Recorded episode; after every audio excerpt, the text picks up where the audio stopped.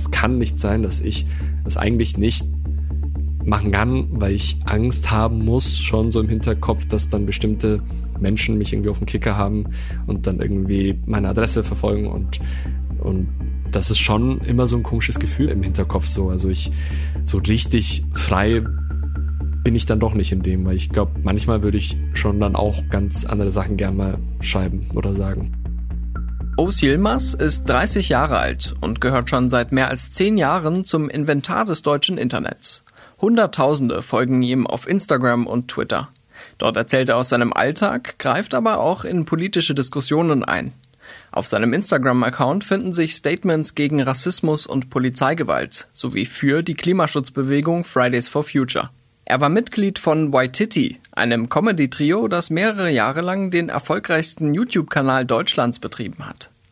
Ich habe mit Ois Yilmaz darüber gesprochen, wie er vom Quatschmacher zum Influencer mit politischer Haltung geworden ist und warum er trotzdem nicht immer alles sagt und schreibt, was er denkt.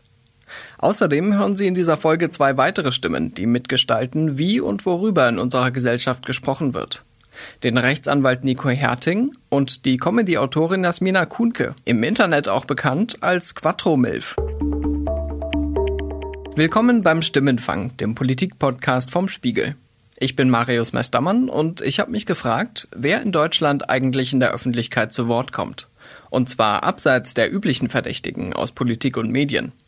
Damit will ich anknüpfen an die Diskussion, die wir beim Spiegel in den vergangenen Wochen mit unserem Projekt Republik 21 angestoßen haben. Lange bevor ich angefangen habe, als Journalist zu arbeiten, gab es eine Zeit, in der Redaktionen die maßgebliche Instanz dafür waren, wer in gesellschaftlichen Debatten zu Wort kam. Gatekeeping nannte man das damals. Heute spielt das keine so dominante Rolle mehr, denn auf Social Media kann theoretisch jede und jeder ein eigenes Publikum aufbauen. Osilmas und seinen Waititi-Kollegen ist das mit Flachwitzen und Songparodien gelungen. Du musst schon so machen, dass es echt ausschaut. Schaut, schaut's her. Die sind mir reizt! Oh! Dass echt okay. ausschaut. Film mir auch! Ah, das war echt. Okay, sorry. Sieht aber auch aus wie was anderes. Ja. Die sind mir reizt. Okay! Ah! Die drei waren auf YouTube echte Stars bis sich das Trio 2015 getrennt hat. Aber Yilmaz blieb in der Öffentlichkeit präsent und fing an, sich mehr für Politik und gesellschaftliche Fragen zu interessieren. Natürlich habe ich vorher die Augen verschlossen. Ich habe einfach so dieses Thema, was ja bei sehr, sehr vielen ähm, Menschen ist, die irgendwie Migrationsgeschichte haben, das Thema Assimilation und wie sehr verdrängt man vielleicht irgendwie auch die eigene Vergangenheit, die eigene Geschichte irgendwie auch, die, die einen ja auch geprägt hat. Und bei mir war das auf jeden Fall ein, ein Aufwachen von, von Jahren, den ich mich eher assimiliert habe, einfach nur gefallen wollte und mich extrem angepasst habe und einfach wenig hinterfragt habe, was ich da eigentlich so mache, was ich konsumiere, was ich unterstütze, was ich so den ganzen lieben Tag mache. Geändert hat sich das, als Os Yilmaz auch über seinen Tellerrand hinausgeschaut hat. Der bestand nämlich für einige Zeit nur aus der YouTube-Welt, wie er mir erzählt hat. Und deswegen bin ich da sehr, sehr glücklich dass, und auch froh darüber, dass vor allem Twitter ähm, in, den, in den Jahren mir da sehr geholfen hat und auch ein Austausch kommen konnte mit sehr, sehr vielen interessanten und auch sympathischen Menschen, mit denen ich dann irgendwie auch zu Freunden dann irgendwann äh, sich eine Beziehung aufbauen konnte. Und mittlerweile bin ich ein bisschen kritischer mit Twitter. Os Yilmaz will seinen Followern vermitteln, wie er sich fühlt, warum ihn manche Themen auch persönlich betreffen oder beschäftigen.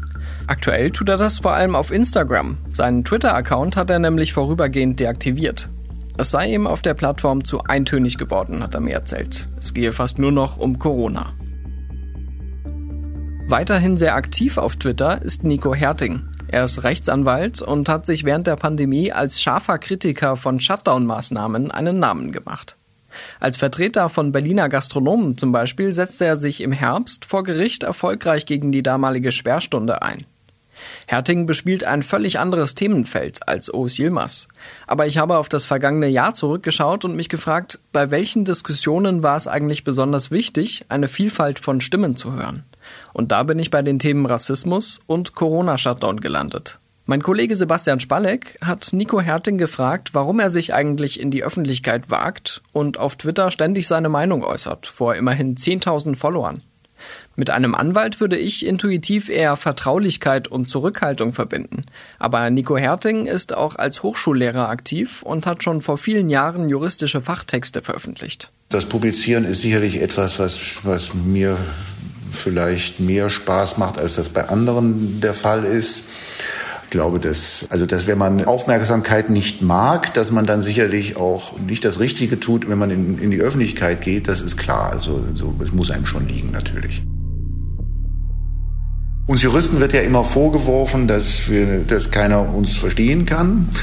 Und da ist auch durchaus was dran. Juristen neigen dazu, Dinge sehr, sehr kompliziert zu erklären.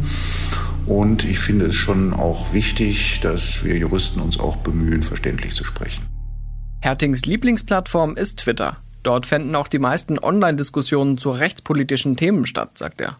Vor Corona hat der Anwalt zum Beispiel über das Netzwerkdurchsetzungsgesetz getwittert, das ein juristisches Vorgehen gegen strafbare Inhalte im Internet erleichtern soll. Aber seit Beginn der Pandemie geht es auf seinem Account vor allem um Corona. Man darf natürlich dabei nicht vergessen, dass der Ausschnitt der Twitter-User natürlich nur ein ganz kleiner Ausschnitt der Gesamtgesellschaft ist. Die Zeiten, in denen ich groß geworden bin, wo es drei Fernsehprogramme gab, da gab es halt weniger Orte, an denen diskutiert wurde, aber mit viel, viel mehr Aufmerksamkeit, während sich das heute natürlich sehr, sehr zersplittert.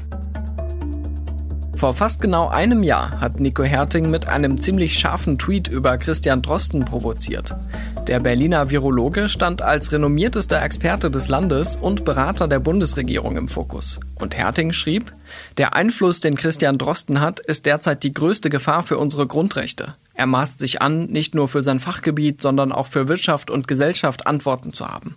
Er ist nicht klüger als wir alle. Christian Drosten die größte Gefahr für die Grundrechte der Deutschen? Für diese These gab es hunderte kritische Kommentare, die Herting mal mehr, mal weniger sachlich widersprochen haben. Eine Userin antwortete, verbreiten Sie hier nicht so einen Unsinn. Ein anderer warf ihm dumpfe Polemik vor. Tatsächlich wurde der Virologe Drosten nach fast allem gefragt, was irgendwie mit dem Virus zu tun hatte, gerade zu Beginn der Pandemie. Er gab dann auch bereitwillig Antworten, allerdings meist mit der Einschränkung, dass einige Themenfelder eben nicht zu seinem Fachgebiet gehören. Drostens große öffentliche Präsenz verschaffte ihm viele Fans, aber eben auch Gegner.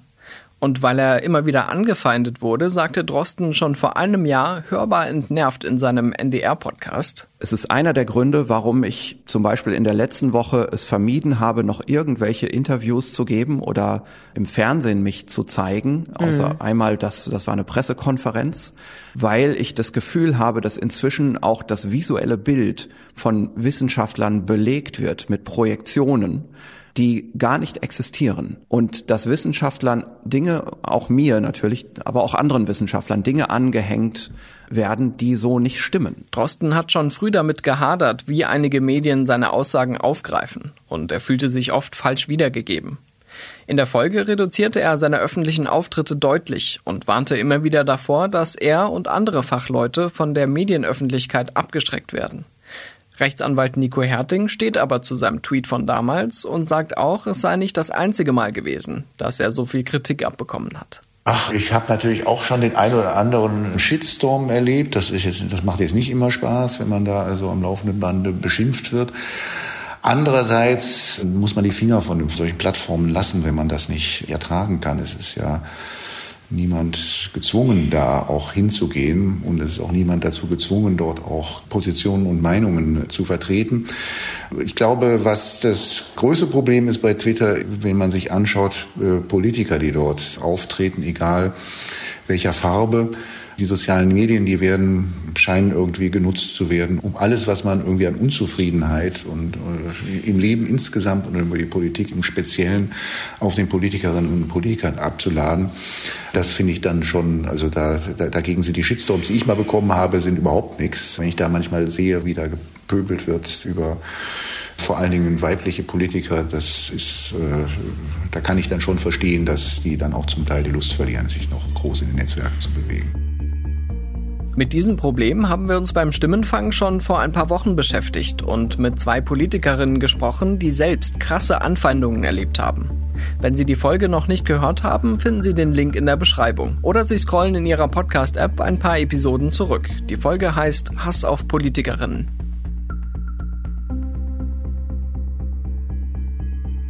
Wer verstehen will, warum sich manche Menschen in die Öffentlichkeit trauen und andere nicht, muss auch über die möglichen Konsequenzen nachdenken. Öffentliche Personen sind schließlich exponiert und werden leider immer wieder zur Zielscheibe von Anfeindungen und Drohungen. Und manchmal bleibt den Betroffenen nichts anderes übrig, als sich wortwörtlich in Sicherheit zu bringen. Die Comedy-Autorin Jasmina Kuhnke, im Internet auch bekannt als Quattro-Milf, musste Anfang dieses Jahres mit ihrer Familie umziehen, weil ihre Adresse im Internet geleakt wurde. Es war nicht das erste Mal, dass gegen sie eine Online-Kampagne organisiert wurde, aber es war eine neue Eskalationsstufe. Sie erhielt Morddrohungen, es klingelte ständig an ihrer Tür. Meine Kolleginnen und Kollegen beim Spiegel haben kürzlich über ihren Fall berichtet. Kuhnke setzt sich lautstark gegen Rassismus und Diskriminierung ein. Aber was treibt sie dabei eigentlich an? Ähm, ich glaube, das zuvor herrschende Schweigen das bezieht sich auch auf mich ganz persönlich und auf meine Situation ganz persönlich. Ähm, ich habe äh, sehr lange geschwiegen oder Dinge nicht so kommuniziert, ähm, wie ich sie empfinde, einfach um nicht anzuecken, um nicht ähm, aufzufallen oder zu verärgern. Und irgendwann mit dem neuen Beruf hat sich die Möglichkeit ergeben, meine Stimme wiederzufinden. Und ja, die ist offensichtlich sehr laut. Zumindest wird sie so wahrgenommen im Internet. Und ähm, ja, das macht mir Spaß. Und wonach entscheiden Sie, zu welchen Themen Sie sich äußern? Ich glaube, dass es am besten ist, die Dinge zu formulieren, die einen selbst betreffen, die einen selbst beschäftigen, aber auch ähm, sich Gedanken darüber zu machen, wie andere das denn empfinden könnten. Und in meinem Fall sind es ja nun mal oft von Rassismus Betroffene oder ähm, Menschen mit Behinderungen oder queere People. Ähm, also quasi das, was als Randgruppe gern bezeichnet oder wahrgenommen wird. Dabei kämpft Jasmina Kunke oder Quattro Milf verbal durchaus auch mit harten Bandagen und hat im Gegenzug prinzipiell kein Problem mit scharfer Kritik. Das hat sie mir an einem Beispiel aus der Twitter-Welt erklärt. Also ähm, der Hashtag hieß halt die Fresse Jasmina, was ja auch völlig in Ordnung ist. Das fällt unter die Meinungsfreiheit und ähm, ich bin da viel entspannter mit, als man glaubt. und also ähm, solange es nicht justiziabel ist, ähm, da waren leider ähm, auch wirklich sehr beleidigende Tweets drunter. Ansonsten fand ich das ganz amüsant und ähm, habe dann halt auch geschrieben, ähm, wo ist denn der Quattro-Mob? Das ist äh, aus einem einen Artikel über mich entstanden. Da wurden FollowerInnen ähm, als Quattro-Mob bezeichnet. Und das habe ich halt übernommen und habe gesagt, wo ist denn jetzt dieser Quattro-Mob? Und wir haben dann, ja, die, die Trends quasi ähm, angeeignet kurz und halt die Fresse Jasmina aus den Trends gekickt. Ähm, das war ganz, ganz witzig anzusehen. Ähm, trotz der in, der in dem Moment wirklich schwierigen Situation, weil das ja innerhalb des Zeitraums war, in dem wir diese Morddrohungen erhalten hatten, das bei uns leider auf privater Ebene sehr eskalativ war, war das äh, doch ganz ähm, interessant zu beobachten. Jetzt ist es bei Ihnen fast schon zum Äußersten gekommen, was diese Bedrohung angeht. Da gab es Leute, die bei Ihnen geklingelt haben oder wo dann Sachen zu Ihrer Haustür bestellt wurden, weil Ihre Adresse plötzlich bekannt war. Können Sie mal beschreiben, wie sich das anfühlt, plötzlich nicht mehr nur im Internet dem ausgesetzt zu sein, sondern auch in der realen Welt vor der eigenen Haustür? Mhm. Also ähm, selbstverständlich bin ich auch in der realen Welt immer ähm, Betroffene von Rassismus. So, also ich kann ähm, einem Neonazi nicht unbedingt ansehen, dass er Neonazi ist. Der Neonazi kann mir aber immer ansehen, dass ich eine ähm, schwarze Frau bin. Bedeutet, ich laufe natürlich schon mit einem anderen Bewusstsein für Gefahren ähm, durch die Welt als Nicht-Betroffene.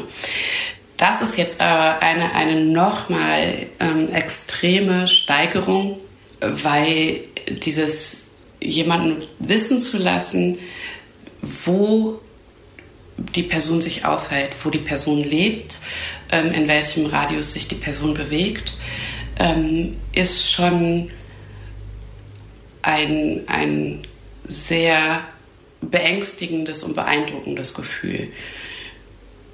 Und ähm, damit adäquat umzugehen, wenn man keine Hilfen oder Sicherheiten bekommt, ist durchaus wahnsinnig belastend und schwer. Es ist halt so, dass der, dass der Hass, der, ähm, dieser geballte Hass, der mir im Internet begegnet, plötzlich an meiner Haustür klingelt. Und ich ja dann in dem Moment auch keine Möglichkeit ähm, habe, mich dem zu entziehen. Das ist äh, sehr dramatisch tatsächlich. Das ist es auch, was Os Yilmaz Sorgen macht. Er äußert sich zwar zu vielen politischen Themen, aber er spricht auch nicht immer alles aus, was er denkt.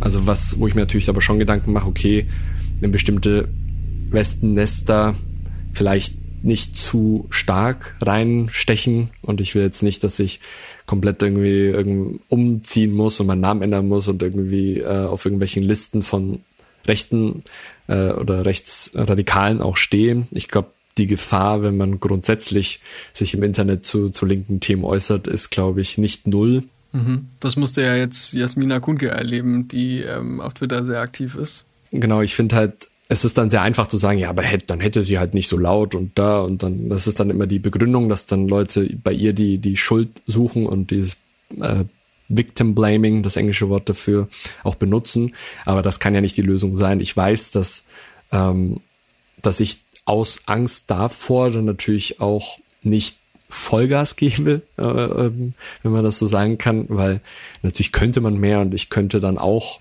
ähm, vielleicht auch im Umgangston nochmal irgendwie was ändern, wenn ich das will. Und ich hätte auch wahrscheinlich das Recht dazu. Also ich darf mich, wenn, wenn bestimmte Sachen passieren, die nicht allen passieren, das einfach extrem ungerecht ist, dann, solange das durch die Meinungsfreiheit gedeckt ist und ich da jetzt nicht bestimmte Personen extrem beleidige oder irgendwelche Sachen mache, die strafrechtlich relevant sind, so darf ich das machen. Und ich, es kann nicht sein, dass ich das eigentlich nicht machen kann, weil ich Angst haben muss, schon so im Hinterkopf, dass dann bestimmte Menschen mich irgendwie auf dem Kicker haben und dann irgendwie meine Adresse verfolgen und, und das ist schon immer so ein komisches Gefühl im, Hinter, äh, im Hinterkopf so. Also ich, so richtig frei bin ich dann doch nicht in dem, weil ich glaube, manchmal würde ich schon dann auch ganz andere Sachen gerne mal schreiben oder sagen.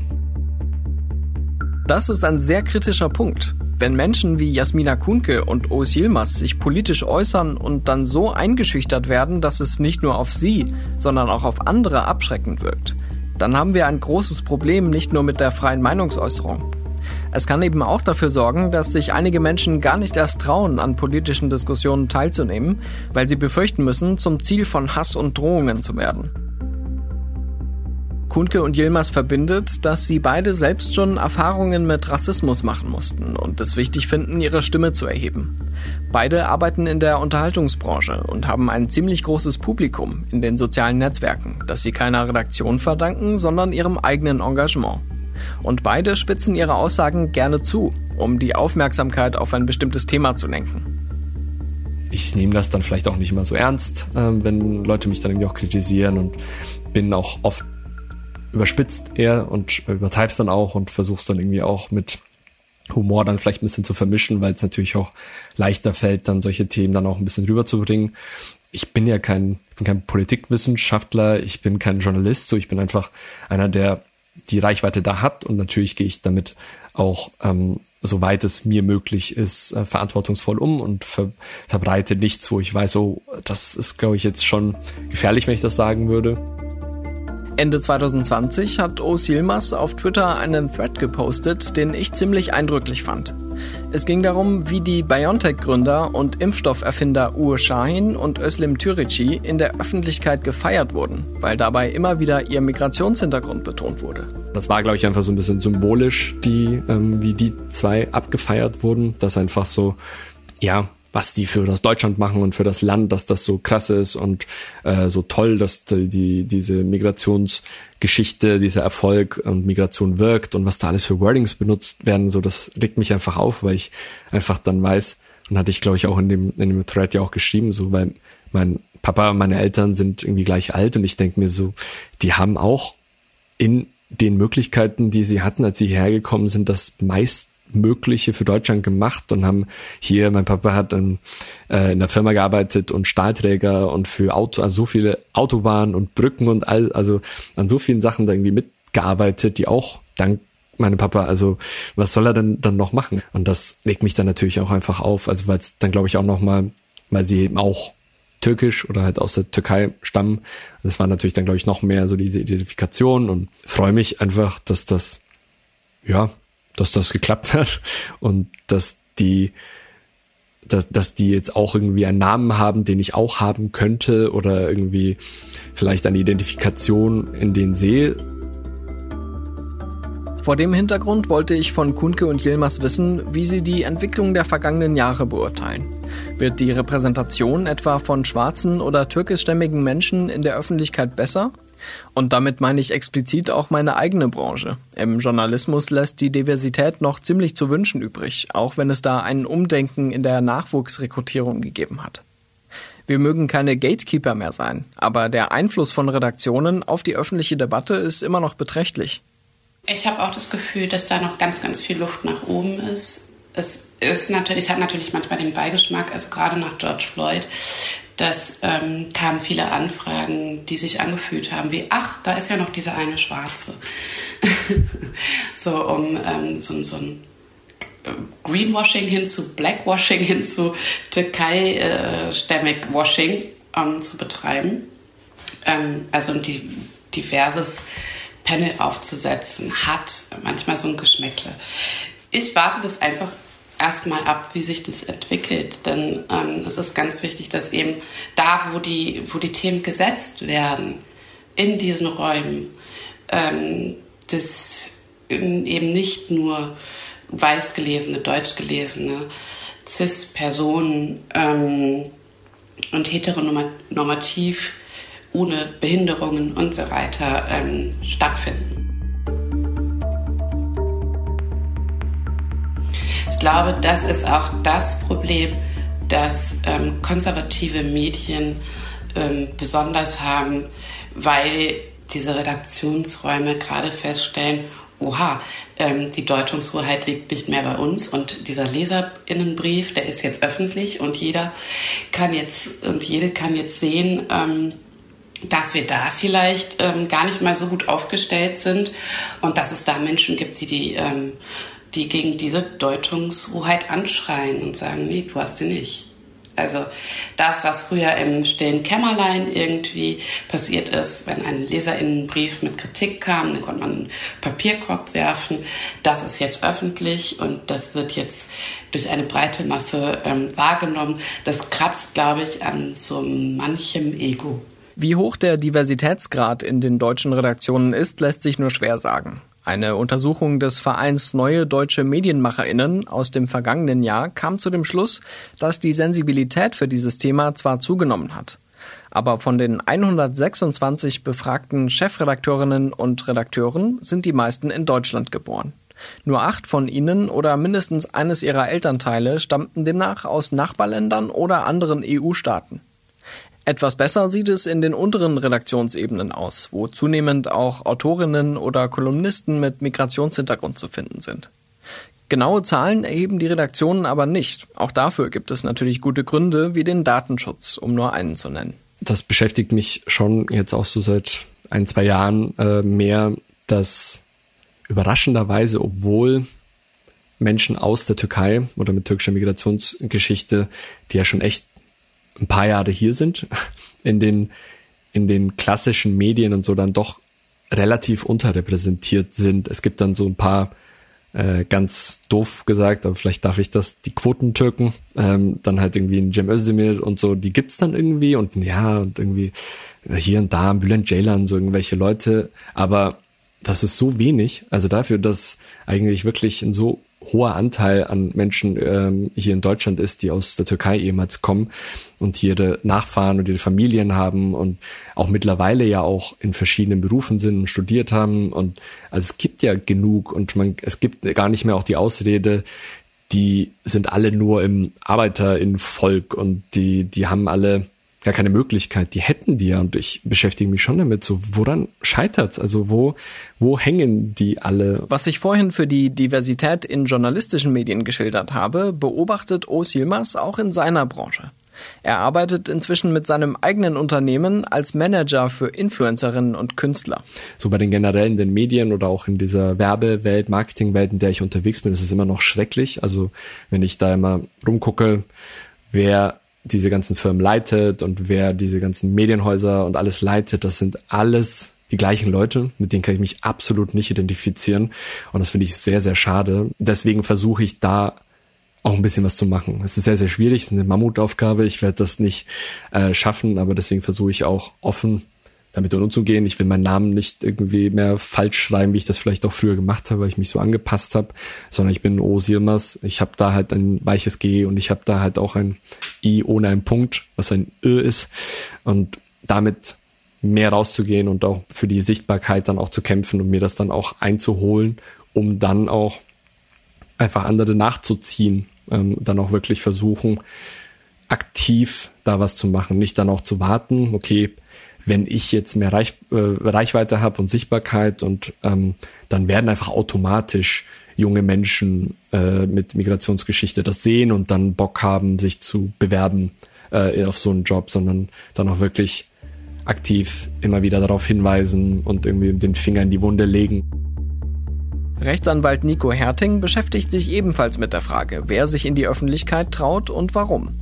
Beim Thema Corona-Maßnahmen hat er den Eindruck, dass manche Fachleute vor öffentlichen Äußerungen zurückschrecken, weil sie den Gegenwind fürchten. Das ist natürlich eine bedenkliche Entwicklung, denn gerade Sachkenntnis und gut begründete Beiträge sind das, was in öffentlichen Debatten allzu oft fehlt. Vor allem, um denen entgegenzuwirken, die sich mit bloßer Lautstärke durchsetzen wollen. Ich bin viel in Kontakt mit anderen Juristen, die Manchmal, weil sie fürchten, dann in die falsche Ecke gestellt zu werden, auch den Mund nicht aufmachen. Ich bekomme auch interessante Reaktionen von Medizinern übrigens, die jetzt vielleicht auch nicht in die Öffentlichkeit gehen mögen, weil sie vielleicht jetzt nicht so der Typ sind, dass ihnen das liegt. Übrigens auch durch alle politischen Lager durch gibt es schon viele, die sehr skeptisch sind, was manches zentrale Element der Regierungspolitik angeht. Das fängt beim Krisenmanagement an und hört halt bei Maßnahmen auf, die wir uns ja alle nicht haben vorstellen können, dass es mal eines Tages so kommt, dass man es verboten bekommen soll, nach 21 Uhr das Haus zu verlassen. Das haben wir uns ja alle nicht vorstellen können. Und dieses Störgefühl und diese Unbehaglichkeit, die finden Sie äh, eigentlich auch wirklich in allen politischen Lagern. Umso mehr hat Herting für einen kritischen Austausch plädiert und betont, dass Plattformen wie Twitter diesen Dialog auch fördern können. Ich finde nichts äh, ermüdender als Diskussionen zwischen Menschen, die alle, alle mehr oder weniger einer Meinung sind. Die ganze demokratische Kultur lebt vom Streit und nicht davon, dass sich alle, äh, dass sich alle auf einer Linie bewegen. Ich wäre beunruhigt, wenn es keinen Widerspruch gäbe. Ich finde das auch gut, wenn es Widerspruch gibt, denn am Streit schärfen sich auch die eigenen Argumente. Das geht uns ja auch allen so. Und manchmal bekommt man auch Anstöße, Dinge dann auch anders zu sehen. Das ist auch gut so. Wenn jetzt irgendjemand den äh, absurden Vorwurf macht, irgendetwas, was gesagt werde, sei jetzt irgendwie rechte Ecke oder verschwörungstheoretisch oder sonst was, das fällt eigentlich meistens auf die Betreffenden zurück, weil sie entweder keine Argumente haben oder nicht zu differenzieren wissen. Ich habe schon einen Grundsatz. Ich äußere mich nur zu Dingen, wo ich der Überzeugung bin, dass ich was davon verstehe. Sie kriegen von mir nicht irgendwie zu jedem gesellschaftlichen Thema dieser Welt irgendwie, und auch nicht zu jedem juristischen Thema, kriegen Sie von mir nicht eine Meinung. Also das finde ich bei anderen dann auch manchmal etwas anstrengend, wenn Sie meinen, also zu, zu, zu jedem beliebigen Thema der Welt immer das alles am besten zu wissen. Dieses Prinzip, bei öffentlichen Äußerungen im eigenen Fachbereich zu bleiben, ist natürlich aller Ehren wert und kann in sachlichen Diskussionen auch das Niveau heben. Gleichzeitig ist es eben wichtig, dass nicht nur inhaltlich auf einer guten Informationsgrundlage gestritten wird, sondern dass auch Menschen zu Wort kommen, die persönlich von politischen und gesellschaftlichen Problemen betroffen sind. Im Idealfall können einzelne Stimmen, die besonders hervorstechen, auch andere dazu ermutigen, ihr Schweigen zu brechen. Ja, die Rückmeldung bekomme ich oft. Ähm, und ich bekomme auch oft die Rückmeldung, dass Menschen sich jetzt dadurch ähm, ein bisschen mehr zutrauen oder trauen, ähm, in die Öffentlichkeit zu gehen und ähm, ihre Rassismuserfahrungen zu teilen. Allerdings ähm, stellen diese Personen auch oft mit Erschrecken fest, was ähm, das auch mit sich bringt, ne? was für negative ähm, ja, Begleiterscheinungen das haben kann. Und ich kann die Sorge vieler Betroffenen verstehen, dass sie so wie ich ähm, einen, einen großen Hass daraufhin erfahren. So, und bei dem Thema Austeilen ist mir wichtig, dass zu beobachten, dass ich nach oben austeile. Ich teile nicht nach unten aus. Das ist mir ganz wichtig. Ähm, ich gehe nicht hin und greife ähm, Personen an, die ähm, ja vielleicht nicht wehrhaft sind oder keine Stimme haben oder ähm, ja, also ich, ich schaue da schon sehr bewusst hin und versuche niemanden irgendwie in, in ein Licht zu rücken, das für ihn oder sie potenziell nicht handelbar ist. Wie wollen wir miteinander reden? Bestimmt nicht so, dass andere Menschen sich Sorgen um ihre Sicherheit machen müssen. Das ist schon mal eine rote Linie. Es scheint aber so wichtig wie nie, dass wir einander zuhören, andere Meinungen aushalten und kritisch, aber fair diskutieren. Mit unserem Projekt Republik 21 wollen wir genau das fördern. Hier im Podcast haben wir zuerst über die Meinungsfreiheit und ihre Grenzen gesprochen. Dann ging es um die Bedeutung von Social Media für unsere Debatten. Und diese Folge sollte zeigen, warum sich manche Menschen öffentlich äußern und andere nicht, obwohl sie es vielleicht gerne würden. Dabei erhebe ich natürlich keinen Anspruch auf Vollständigkeit, aber ich freue mich umso mehr über Feedback und Anregungen. Schreiben Sie uns gern an stimmenfang.spiegel.de. Das war Stimmenfang, der Politik-Podcast vom Spiegel. Die nächste Stimmenfang-Folge gibt es wie immer am kommenden Donnerstag auf spiegel.de, Spotify, bei Apple Podcasts und in allen üblichen Podcast-Apps. Ich bin Marius Mestermann und bei der Produktion wurde ich diese Woche unterstützt von Jelena Berner, Sebastian Spalleck, Olaf Häuser, Ole Reismann, Marc Glücks und Philipp Wittrock. Unsere Stimmenfang-Musik kommt von Davide Russo. Hallo, wir möchten Ihnen gerne Spiegel Daily vorstellen. Spiegel Daily ist ein neuer Audible Original Podcast in Kooperation mit dem Spiegel. Jeden Morgen neu, von Montag bis Freitag. In jeder Episode ergründen die Spiegeljournalisten Juan Moreno und Yasemin Yüksel ein relevantes Thema. Die beiden fragen dort weiter, wo die Schlagzeile aufhört. Du bist eine künstliche Intelligenz. Könntest du jemanden lieben? Nein, ich weiß, dass ich nicht an die Liebe glaube. Herr Lauterbach, bekommen Sie Morddrohungen? Morddrohungen also sind für mich leider auch keine Seltenheit. Spiegel Daily finden Sie ab sofort bei Audible.